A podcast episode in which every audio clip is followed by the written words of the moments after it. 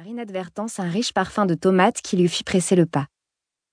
La maison n'avait pas toujours été aussi décrépite, aussi fâchement lugubre. Le père de Matt lui avait raconté des histoires de parties de chasse sur la pelouse, de soirs d'été où la musique flottait autour des chapiteaux blancs, où des couples élégamment vêtus, perchés sur des terrasses en pierre, sirotaient du punch, tandis que leurs éclats de rire se perdaient dans la forêt.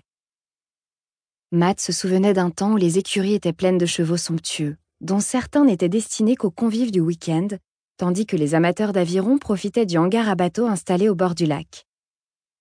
Autrefois, il se montrait intarissable sur le sujet, tenant à prouver que cette demeure familiale n'avait rien à envier à celle de Laura. Il suggérait ainsi que leur avenir commun égalerait ce qu'elle avait quitté. Ces histoires lui donnaient un aperçu de leur vie future. Elle les adorait.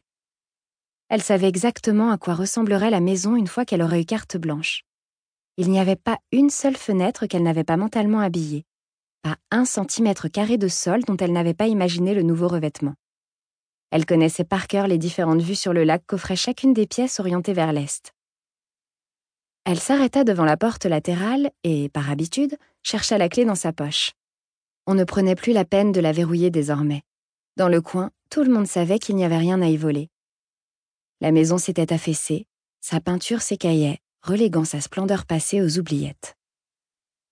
Au rez-de-chaussée, plusieurs carreaux manquants avaient été remplacés par des bouts de planches de bois dépareillés.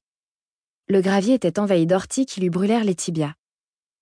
Monsieur Potissoir, c'est moi Laura Il était sage d'alerter le vieil homme de son arrivée. Le linteau était encore criblé d'impacts de balles, témoignant des oublis passés de Laura. Heureusement, comme son mari le lui avait fait remarquer, le vieux casse-pied n'avait jamais été une fine gâchette. Je vous ai apporté votre dîner. Elle attendit qu'un grognement lui réponde à l'étage, puis monta, le bois grinçant sous ses pieds. En femme sportive, elle eut à peine besoin de reprendre son souffle après plusieurs volées de marche raide. Malgré tout, elle attendit un moment avant d'ouvrir la porte de la chambre. Elle laissa échapper un soupir résigné, puis posa la main sur la poignée. La fenêtre était entr'ouverte, mais l'odeur de vieillard à l'hygiène douteuse la frappa de plein fouet charriant avec elle des relents de tissu d'ameublement imprégnés de crasse, de camphre et de cire d'abeille éventée. Un vieux fusil reposait à côté du lit, et le petit poste de télévision couleur que le couple lui avait apporté deux ans plus tôt se trouvait sur une petite table. Les années de négligence ne suffisaient pas à faire oublier les dimensions élégantes de la pièce, la façon dont le cadre du beau window scindait le ciel en deux. Toutefois, le visiteur ne pouvait jamais s'attarder longtemps sur les qualités esthétiques du lieu. Vous êtes en retard, fit remarquer la silhouette étendue sur le vieux lit en acajou sculpté. De quelques minutes seulement, répliqua-t-elle d'une voix délibérément enjouée avant de poser le plateau sur la table de chevet. Je ne pouvais pas partir, j'étais au téléphone avec ma mère. Qu'est-ce qu'elle voulait? Vous lui avez pas dit que j'attendais, mort de faim? Le sourire de Laura faiblit à peine. Croyez-le ou non, monsieur Pottisworth, vous n'êtes pas mon seul sujet de conversation. Je parie que c'est Matt. Qu'est-ce qu'il a fait encore? Elle vous a appelé pour vous reprocher d'avoir fait un mauvais mariage, c'est ça? Laura se tourna vers le plateau. Monsieur Pottisworth ne vit pas le léger raidissement de sa nuque. Je suis mariée depuis 18 ans, dit-elle. Je ne crois pas que mon choix d'époux soit une grande nouvelle. Il y eut un reniflement sonore. Qu'est-ce que c'est?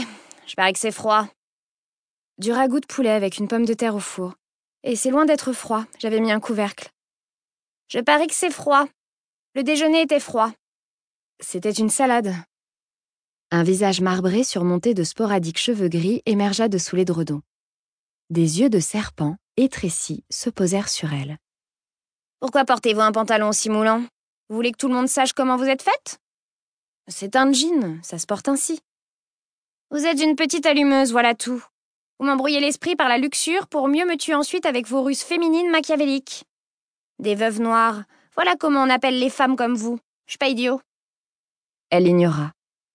Je vous ai apporté de la sauce brune pour la pomme de terre. Vous la voulez à part? Je vois vos tétons. À moins que vous ne préfériez du fromage râpé? À travers ce haut.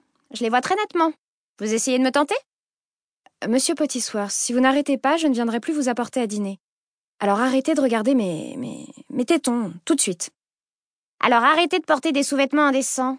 De mon temps, une femme respectable portait un tricot de corps, un bon vieux tricot de corps en coton.